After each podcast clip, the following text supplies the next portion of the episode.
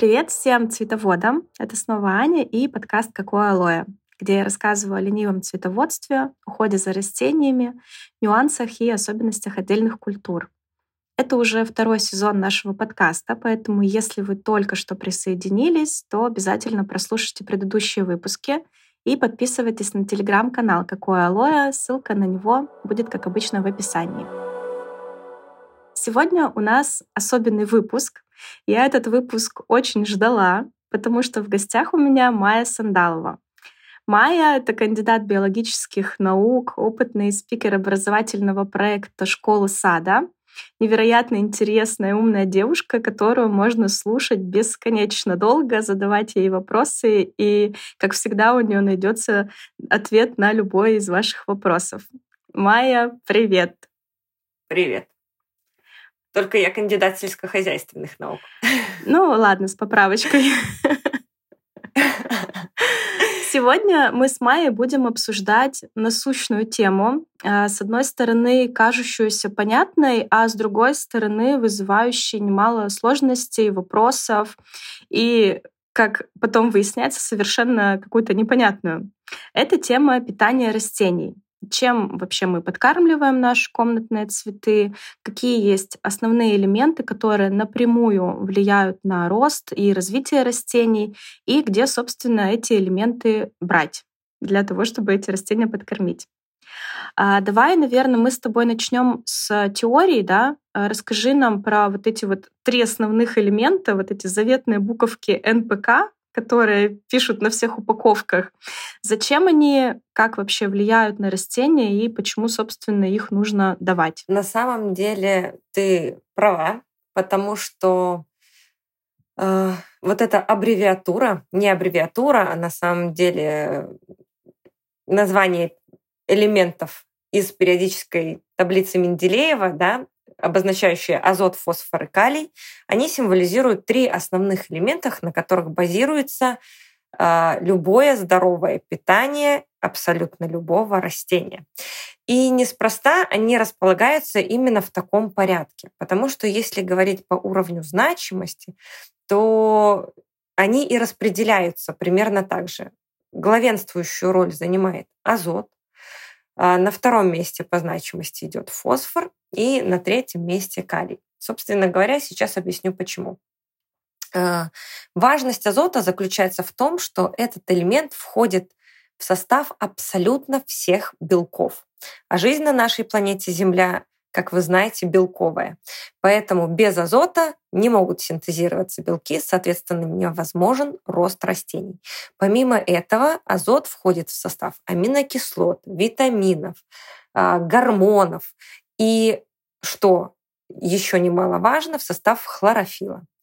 А, кто хоть немножечко помнит курс биологии со школьных лет, да, хлорофилл — это уникальный пигмент, который отвечает непосредственно за процесс фотосинтеза. А фотосинтез в растении — это а, создание органического вещества из неорганического. То есть есть у нас углекислый газ, есть у нас вода, и из него, как по мановению волшебной палочки, создается молекула в начале э, глюкозы, а затем уже и всех остальных э, элементов, которые нужны для нормального роста и развития растений.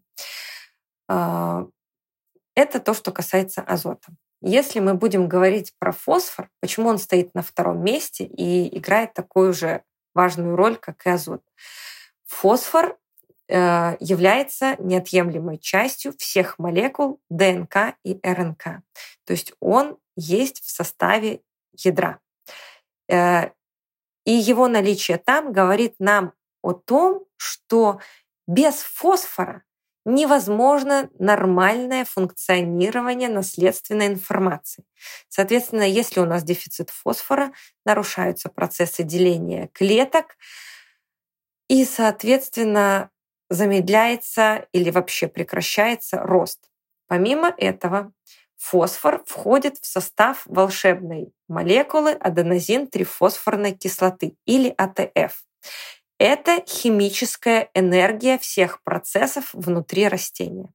Именно эта молекула обеспечивает волшебное, вот это самое волшебное превращение углекислого газа с водой в органическое вещество. Без нее синтез органического вещества невозможен. Помимо этого фосфор еще участвует в дыхании растений. Ну а на таком прикладном уровне для цветоводов вы должны понимать, что фосфор дает толчок для роста корневой системы и для формирования бутонов и семян, да, и, соответственно, плодов. Без него э, эти процессы также невозможны. Третий элемент – это калий. Про калий э, все не так однозначно. Если с первыми двумя элементами мы говорили про то, что они входят в состав химических соединений, они очень нужны, то калий в большей степени влияет на э, регулирование процессов. Он участвует в э, открытии и закрытии устиц на листьях и поверхности молодых стеблей. Э, что это нам дает? Устица отвечают за газообмен. Если они э, теряют свой тургор, то есть э, теряют внутреннее давление, э, нарушается как раз-таки э, газообмен растения, и поглощение углекислого газа происходит ненормированно. А углекислый газ, как вы знаете, необходимое соединение для процесса фотосинтеза. А, помимо этого, калий э, находится внутри клеточного сока, э, и изменение его концентрации напрямую влияет на самочувствие растений в том плане, что если калия у нас достаточно, а, то растение легче переносит, например, недостаточный полив, то есть период засухи. А, если же у нас растение должно пережить неблагоприятные условия при понижении температуры, то есть когда у нас начинается зима, и растения, к примеру, мы их выносим на балкон для зимовки, да, то нормальное содержание калия внутри растения повышает его холодостойкость и морозостойкость. То есть калий включается э, в состав концентрации клеточного сока. Если его достаточно, растения, э, клетки медленнее замерзают. С прикладной точки зрения калий участвует э, также в синтезе белка и крахмала, то есть запасных питательных веществ. А, поэтому он крайне необходим как раз-таки на этапе подготовки растения к неблагоприятным условиям зимнего периода. То есть когда растение уходит в спячку, да, или же готовится вот э, с наступлением периода короткого светового дня в наших э, условиях, э, калий помогает накопить растению необходимый запас питательных веществ, чтобы растение эти неблагоприятные условия успешно пережило. Вот. Это то, что касается того, что это за элементы и как они влияют на жизнь растений. Так, из всего этого получается, что подкормки именно комнатным растениям нужны вообще постоянно. Но э, учат же как? Мы подкармливаем только в период вегетации. Соответственно, это с марта по октябрь. Действительно ли это так? Или все-таки необходимо продолжать подкормки и зимой? Просто я как бы фанат того, чтобы растения кормить э, на, ну, в течение всего года. Просто вот в этот период эти подкормки уменьшать и количество, и чистоту. Действительно ли это так, или я как бы здесь не права? Ну, значит, смотри, э, период вегетации — это вообще характеристика э, для открытого грунта. То есть там, где растения проходят полный цикл изменения погодных и климатических условий. Там, где мы на эти условия повлиять не можем. Угу. А, у, вот в сельском хозяйстве период вегетации – это период в, времени года, когда температура воздуха выше 10 градусов Цельсия. Среднесуточная температура воздуха имеется в виду. Выше 10 градусов Цельсия. То есть в этот период у растения происходят все необходимые процессы.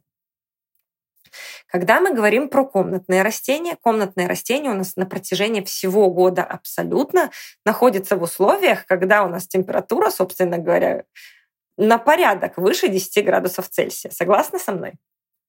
Конечно. Поэтому комнатные растения круглогодично находятся в периоде вегетации. А, на что мы, скажем так, не можем повлиять или можем повлиять только с привнесением а, каких-то допол... какого-то дополнительного оборудования. Это касается света. Единственное, что для наших растений изменяется в течение года, это количество света, которое они получают э, в естественных условиях. Угу. И, естественно, если э, у растений наблюдается дефицит света, и процессы роста у них на этот период замедляются. Соответственно, уменьшается потребность растений в элементах питания. Вот, то есть если мы не используем какие-то искусственные досветки, да, не создаем растениям э, ну, постоянно оптимальную длину дня, значит, естественно, в период, э, скажем так, позднеосенний и зимний подкормки мы уменьшаем, но не прекращаем. Супер, так приятно э, осознавать то, что я была права.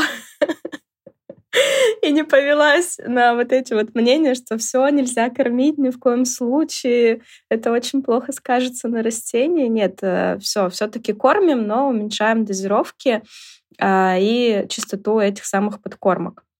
А, смотри, еще такой вопрос. Вот ты сказала, что азот более важный элемент, да, он поэтому даже стоит на первом месте в этой формуле НПК. И вот у меня как бы с, э, такое уточнение. Получается, он нужен э, также в течение всего сезона, но э, его количество, если вот мы берем да, вот эти три элемента азот, фосфор, калий, азота всегда должно быть больше, раз он настолько важный элемент. Или есть какие-то но, когда у нас азота именно для комнатных растений нужно вносить чуточку поменьше. И с чем вот это может быть связано? Ну, начнем с того, что все элементы питания потребляются растением, скажем так, неравномерно, а в зависимости от того, а, чего его организм требует больше. А, азот архиважен а, на моменте старта роста растения. Вот когда у нас происходит этот старт роста? То есть, когда мы, например, высеваем растение из семян, да, и молодое растение начинает активно набирать вегета- вегетативную массу, вот эту вот зеленую массу. Потому что я не просто так сказала, что азот входит в состав белков и хлорофила. Да, хлорофилл, вот этот вот зеленые составляющие листьев и стеблей, а белки — это строительный материал для роста растения. Да, поэтому, когда у нас растение начинает активно расти, а, а это именно вот прорастание семян, и как раз-таки вот этот весенний летний период, угу. когда солнышко выходит. До начала, скажем так, цвет... до начала цветения. А, наблюдайте за природой. Растения очень быстро реагируют на изменения светового дня и на повышение температуры. То есть если у них складываются оптимальные условия температуры и света, они сразу же начинают пробуждать почки, сразу начинают выпускать зеленые листики. И вот этот период как раз-таки для вас сигнал, э, что дозу азота в подкормках нужно увеличить. Угу. Если же вы, например, наблюдаете, что наступила весна, как бы какие-то растения уже начали активно выпускать листики, а другие растения почему-то сидят на одном месте – и это для вас должен быть сигнал о том, что у этого растения, вероятнее всего, наблюдается дефицит фосфора. А, весной почему очень важен фосфор? Потому что он активирует рост корневой системы. Если ваше растение не тронулось в рост, когда увеличился световой день, а, это сигнал для вас, что, видимо, есть какие-то проблемы именно с корнями. Новые корешки не сформировались для того, чтобы поглощать элементы питания. То есть весенний период очень э, важен азот и фосфор, их связочка. То есть, когда вы выбираете удобрение, обратите внимание на то, чтобы э, чуть больше было фосфора и азота. Калий на этом этапе не так важен. Это для меня, если честно, открытие. Э, вот когда действительно весной очень многие растения прям интенсивно начинают набирать зеленую массу и выпускать новые листочки, и какие-то из них тормозят э, этот процесс, я бы подумала, что не хватает именно азота.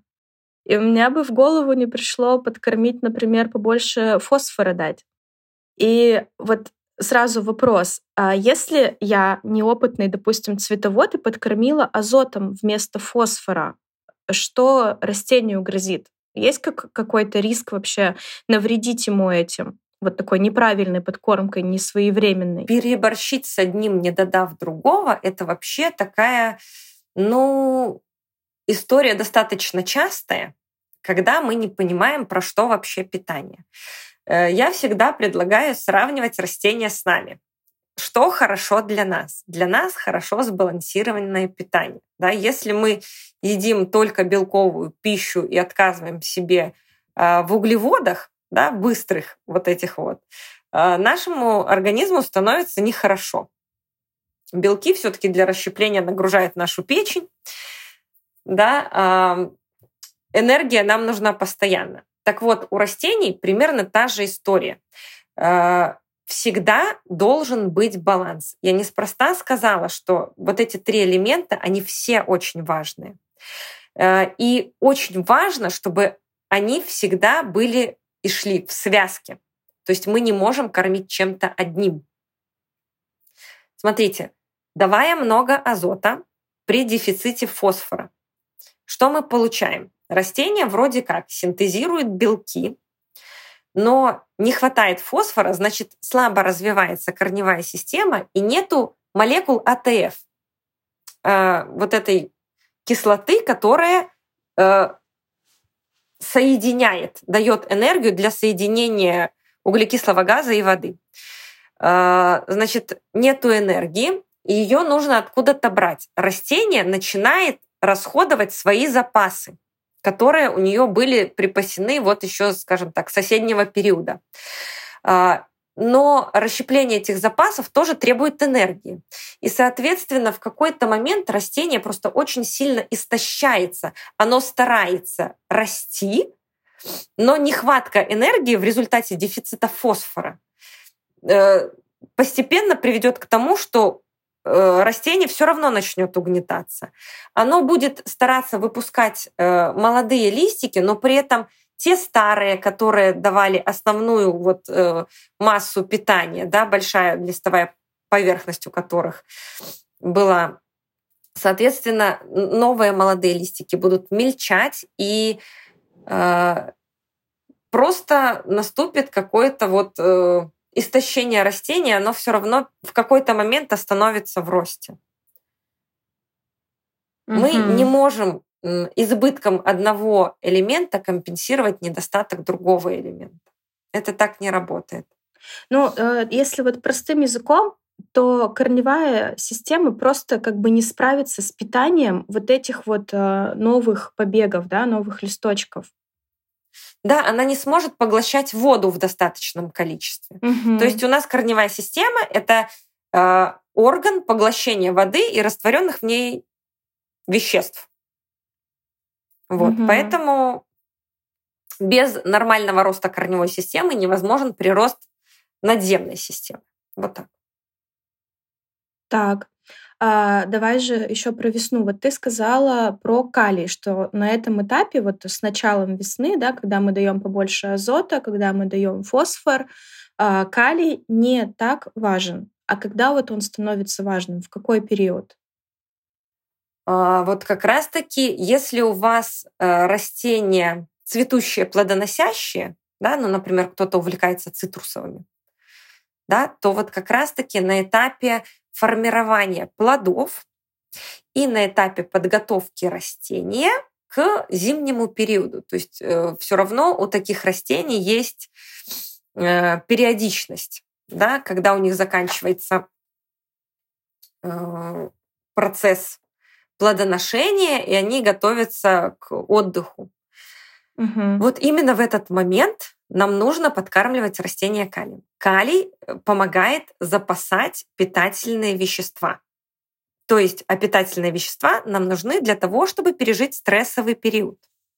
Угу. И опять-таки же эти питательные вещества, вот белки и крахмал, в принципе, крахмал запасается у всех видов растений, э, они потом, расщепляясь, вот как раз-таки помогают на старте весенний период растению э, давать вот молодой прирост.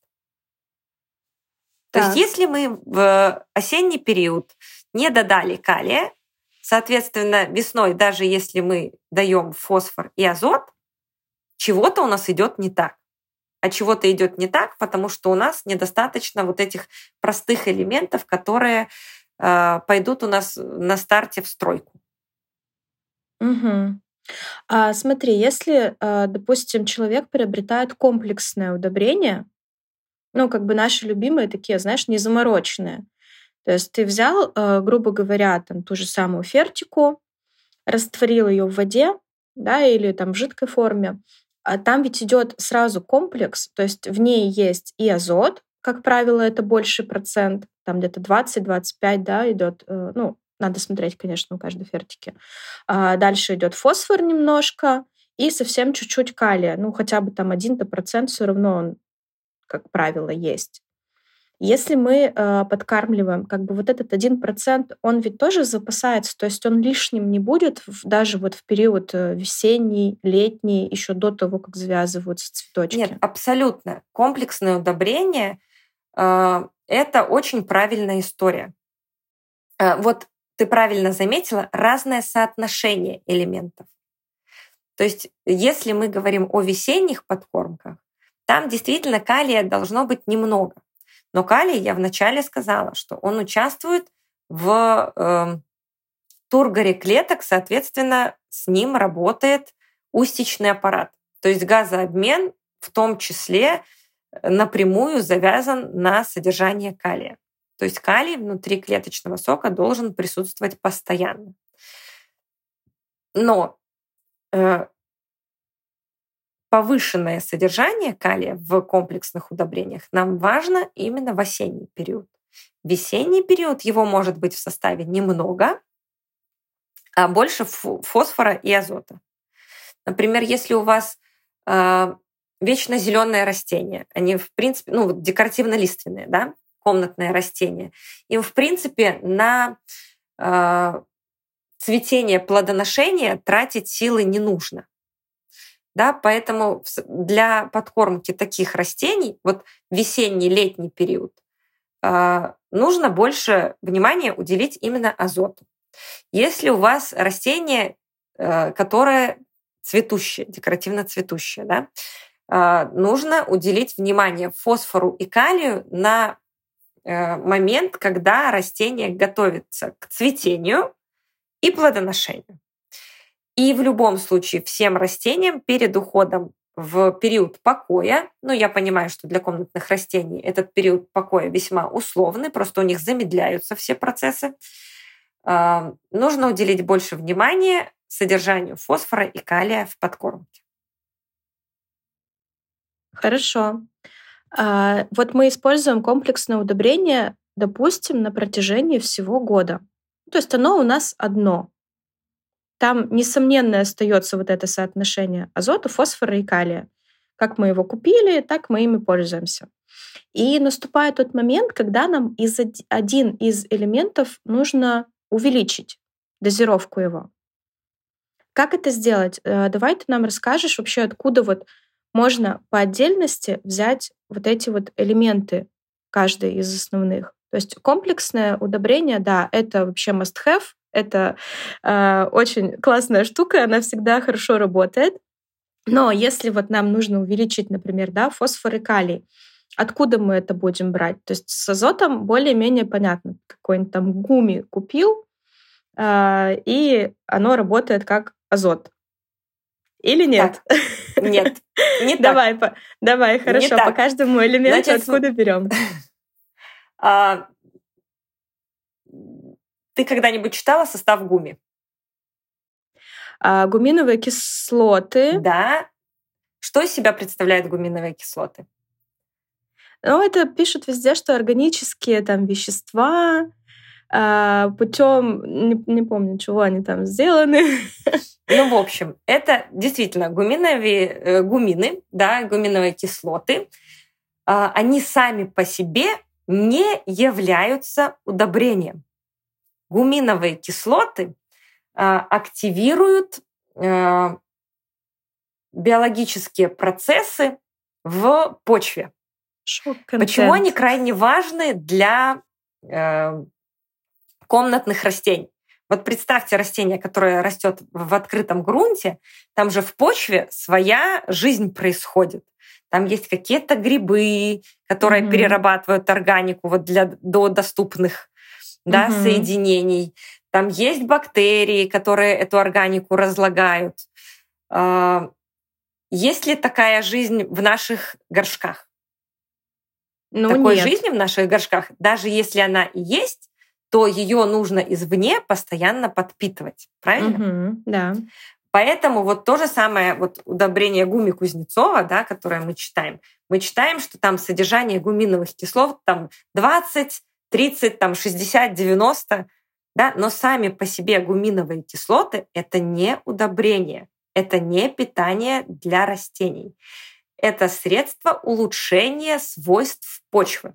То есть э, почва становится более влагоемкой. То есть э, нам нужно реже поливать растения, потому что вот эти гуминовые кислоты как раз-таки способны связывать воду. А, да, они участвуют в э, облегчении процесса поступления элементов питания в растения. Они как катализатор служат. Но сами по себе гуминовые кислоты не являются удобрениями. Поэтому, если почитать внимательно состав, то там э, в этих гуминовых, вот в гуме Кузнецова, я вчера специально пошла посмотрела, что там за содержание. Там еще указано, что азота, фосфора и калия там содержится от 0,5 до 2%. Ну, это же очень мало. А, почему мало? Ну, сколько мы обычно азота берем, да, там 15%. Ну, если мы рассматриваем комплексное, например, удобрение, то есть там где-то 15-20%, фосфор, ну там 5-7 хотя бы, и калий там уже немножко. А, всегда указывается не физический вес, а количество а, активного вещества. Вот как раз-таки, угу. да, вот когда мы читаем, например, 16, 16, 16, угу. это процентное соотношение, но не количество угу. вещества. Так. Так? А, и если у нас указано, что азота там 2% условно, фосфора 2% и калия 3%, да, это не значит, что его мало. Это достаточно хорошая концентрация.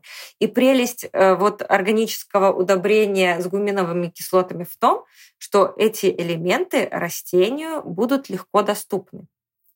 А, растения тоже э, думающие вещества о своем здоровье. И если в почвенном растворе есть тот или иной элемент, просто поглощение э, элементов питания, оно завязано на ионном обмене.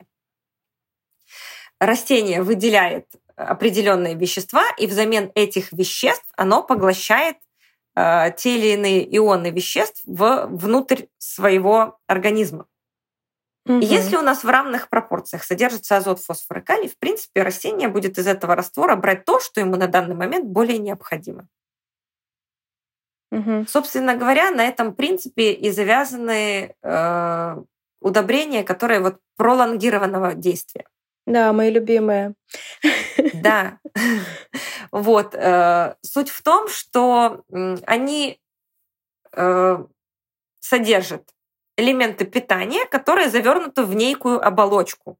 Это может быть минеральная оболочка или какая-то органическая оболочка, или вот как э, даже какое-то стекло. Да, у Авы. Да. Ава удобрения, да, да они там да. стекло что-то делают. Значит, в чем суть? Э, повышение температуры и влажности стимулирует растворение этой оболочки и высвобождает в легко доступной для растения форме э, элементы. Угу. Растение берет то, что ему в данный момент нужно. А, и в том количестве, которое ему нужно. Если этого в почве нету, ну, оно будет какое-то время пытаться это компенсировать, да, но потом мы увидим, что у нас дефицит какого-то элемента наблюдается все-таки. Если мы говорим о, э, про постоянное удобрение растений универсальными удобрениями, да, там, где всегда одинаковое количество азота, фосфора и калия, угу. э, они хороши в зимний период, когда, собственно, мы от растений ничего особенно не ждем, и мы просто поддерживаем. Должны их. ему обеспечить, скажем так, да, мы его должны поддержать. Угу. Потому что никакого стимула там сверхъестественного ему не требуется. Если мы говорим про весенний, осенний период, тут мы уже, опять-таки же, мы можем продолжать кормить его универсальными удобрениями. Нет в этом ничего плохого. Просто и сверхрезультатов мы от этого растения ждать тоже не будем. Оно будет в своем угу. темпе расти, развиваться, получая основные элементы питания. Но какого-то вау-эффекта мы не получим. Это примерно так же, как э, с воспитанием детей. У нас может быть средний ученик, который успевает по программе. Да? Но для того, чтобы вывести ученика на Олимпиаду, и показать, что он хорош, там, например, в химии или в биологии, а, он должен дополнительно заниматься с репетиторами. Да, вот угу. то же самое примерно с удобрениями. Если мы хотим, чтобы наше растение за период весенне-летний хорошенечко приросло и стало попушистей, мы его стимулируем дополнительным увеличением доз каких-то элементов. Угу. А если нас, в принципе, устраивает, что он средний ученик успевает, у нас нас все устраивает, то, в принципе, достаточно универсальных удобрений, в которых все сбалансировано. Так, смотри, у меня опять же вопрос возник. Вот ты говоришь, а, что пролонгированное да, удобрение мы вносим, и растение берет то, что ему надо в нужном количестве. Да. Почему тогда получается растение перекормить, если оно такое умное и берет то, что вот ему только надо? Почему же тогда случаются вот эти перекормы, когда мы слишком много азота внесли, оно стало плохо выглядеть, там слишком много фосфора внесли или калия. Вот как этот перекорм случается? Ну смотри, во-первых, э, про еду нужно понимать, что э, у растений поглощение э, всех элементов происходит корнями. Так? Корни, угу. в принципе, э, такие товарищи, что они в любом случае, есть такое явление хемотропизм. То есть корни в любом случае будут двигаться в том направлении, где есть еда, где есть важные для него элементы питания. Угу. Но э, эти элементы нужно понимать, что большинство минеральных удобрений это соли. А соли так. у нас э, ну вот давайте тоже пример на себе. А, что случается, если вы поели соленой рыбки? Через пару Оттекаю. часов что у вас начинается? У меня начинаются отеки, и я выгляжу как шаньга. Застой воды происходит. Вот, происходит застой воды. И я хочу пить, пить, пить постоянно. Да, и тебе хочется вот эту концентрацию солей в своем организме уменьшить. Уменьшить, да. Когда растение попадает э, в зону, где много еды, да, элементов да. минерального питания, э, но недостаточно воды. Эти соли ага. просто начинают вытягивать из корешков растений воду. Обалдеть. Потому что, опять-таки же, поглощение воды и растворенных в ней минеральных веществ возможен при достаточном количестве влаги в почве. Если соль есть, а влаги нету, соли вытягивают э, воду из всего окружающего. И корешки с их клеточками, которые заточены на поглощение воды, не способны вот эту концентрацию перенести, и вода из них уходит. И, соответственно, происходит повреждение корневой системы, а если у нас повреждается корневая система, значит и вся надземная часть нам будет подавать сигналы СОС о том, что ей плохо. И то есть э, первая такая помощь — это просто достаточно поливать растения. Ну, э, увидеть это и, получается, увеличить поливы. Э, значит, во-первых, лучше, конечно, не перекармливать. И важный такой элемент подкормок, да, все подкормки вносятся в достаточно увлажненную почву. Да, это важно запомнить. То есть они либо вносятся с водой, либо сначала нужно пролить растение, чтобы почва была влажной, и потом только проливать э, питательным раствором с удобрением. Да, да, обязательно. Вот, это уже профилактика того, что мы не перекормим. Э, что касается вот этих, опять возвращаемся к удобрениям пролонгированного действия обязательным условием растворения и высвобождения элементов питания, а элементы питания в пролонгированных удобрениях, это нужно четко понимать, что они находятся не в форме солей, они на фор- находятся в форме ионов. Как раз-таки э, элементы легко захватываются э, корнями растений, при этом не получая ожоги. Угу. Ожоги получаются, если у нас удобрение в форме соли. Вот. А пролонгированных, да, там иончики, иончики вреда не наносят. Угу. А, то есть такие самые, а, ну сейчас, конечно, некрасиво скажу, а, ну не опасные, но то, в этом ключе я как бы думаю, а, водорастворимые, да, удобрения, то есть это которые как порошочки, то есть они больше, наверное, солей в себе содержат или нет? Да, в, в основном в водорастворимых удобрениях как раз-таки те или иные формы элементов питания содержатся в форме соли. Угу. Но опять-таки же есть рекомендованные дозы. Вы должны понимать, что то, что написано в инструкции, это не с потолка взятые какие-то нормы. Да, инструкцию обязательно Это читать. опытным путем многократно доказанная, проверенная концентрация вещества для того, чтобы не перекормить.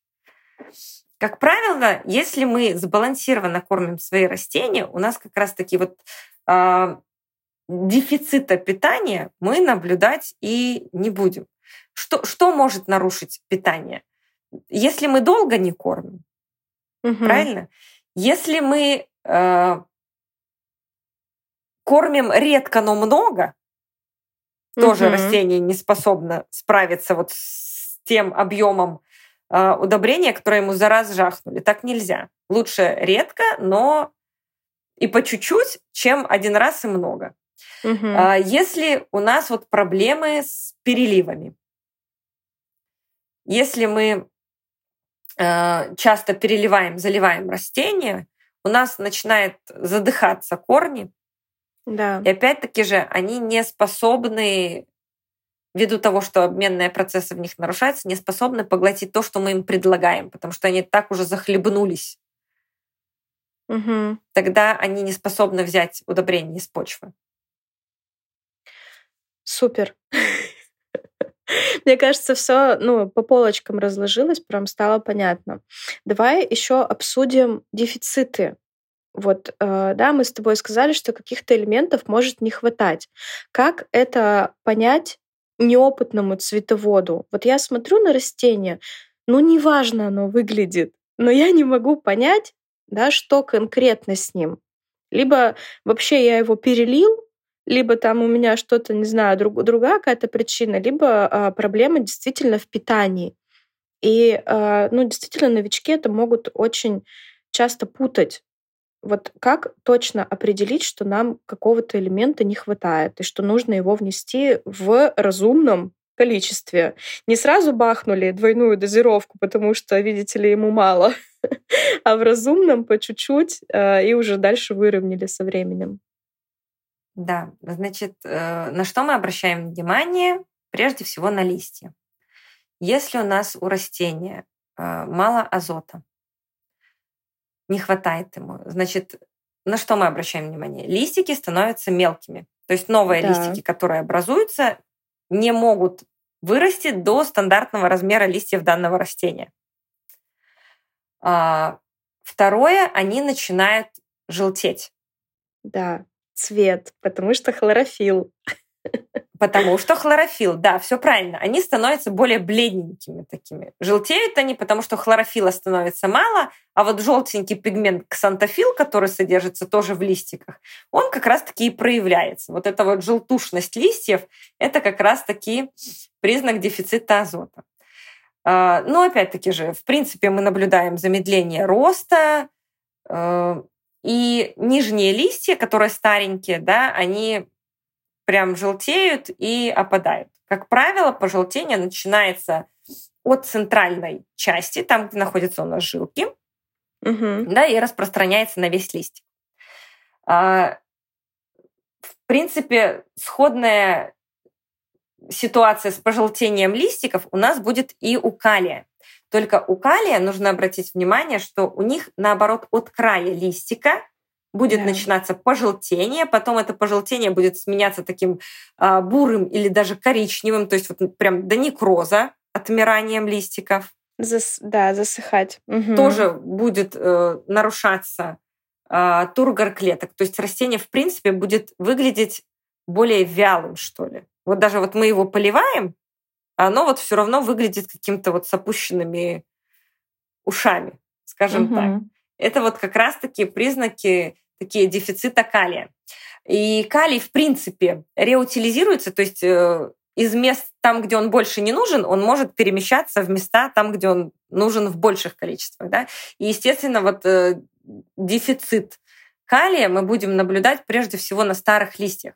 То есть растение, стремясь сохранить свою жизнь, будет в молодые листики перемещать калий из более нижних листьев, которые уже свою часть скажем так, жизни отслужили. Угу. Так, то, что касается фосфора, вот у фосфора, в принципе, такой наглядностью является то, что изменение цвета жилок и цветовой пластинки будет меняться на бурый или на фиолетовый. Вот эта антоциановая так называемая краска.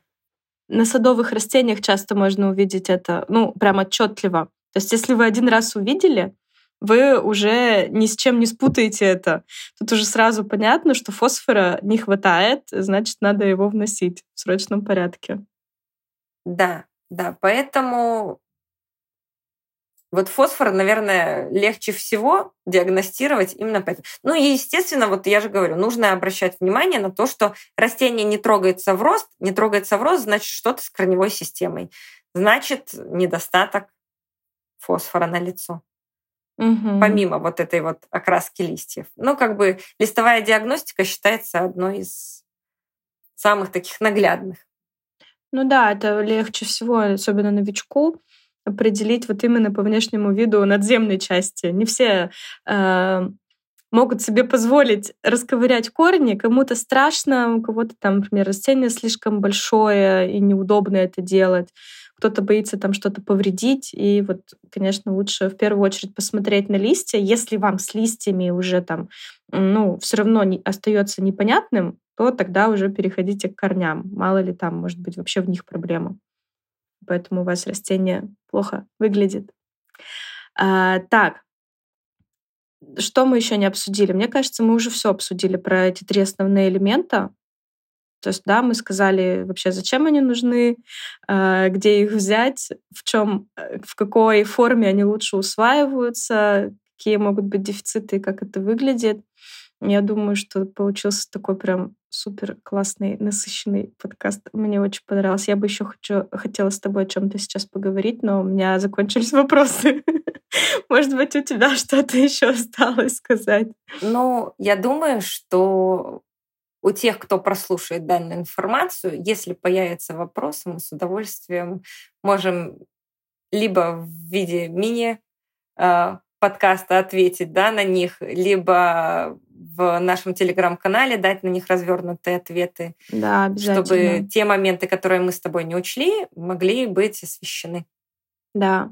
Ну, еще сделаем такую затравочку, что это не последний подкаст с Майей. Мы еще с ней будем обсуждать и мезоэлементы, и микроэлементы, которые также очень сильно влияют, хоть они вносятся просто в очень малюсеньких дозировочках, но все-таки а, вид как бы их присутствие на лицо, так сказать, что они тоже очень важны, они тоже очень нужны, и про них забывать ни в коем случае нельзя.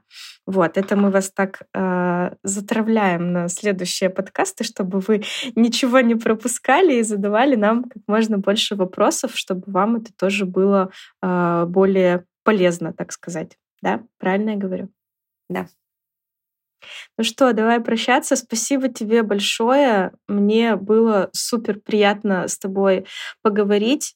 А, как всегда, очень емко, очень а, и емко, и понятно, и в то же время ты как-то вот очень быстро можешь вообще раскрыть глаза на такие вот сложные, казалось бы, вещи. И все это понятно и доступно объяснить. Спасибо тебе огромное. Э, жду на следующих подкастах. Спасибо, Аня, что пригласила. С радостью отвечу на все твои и не только твои вопросы. Здорово. Ну все, давайте. Пока-пока. Всем до следующих выпусков.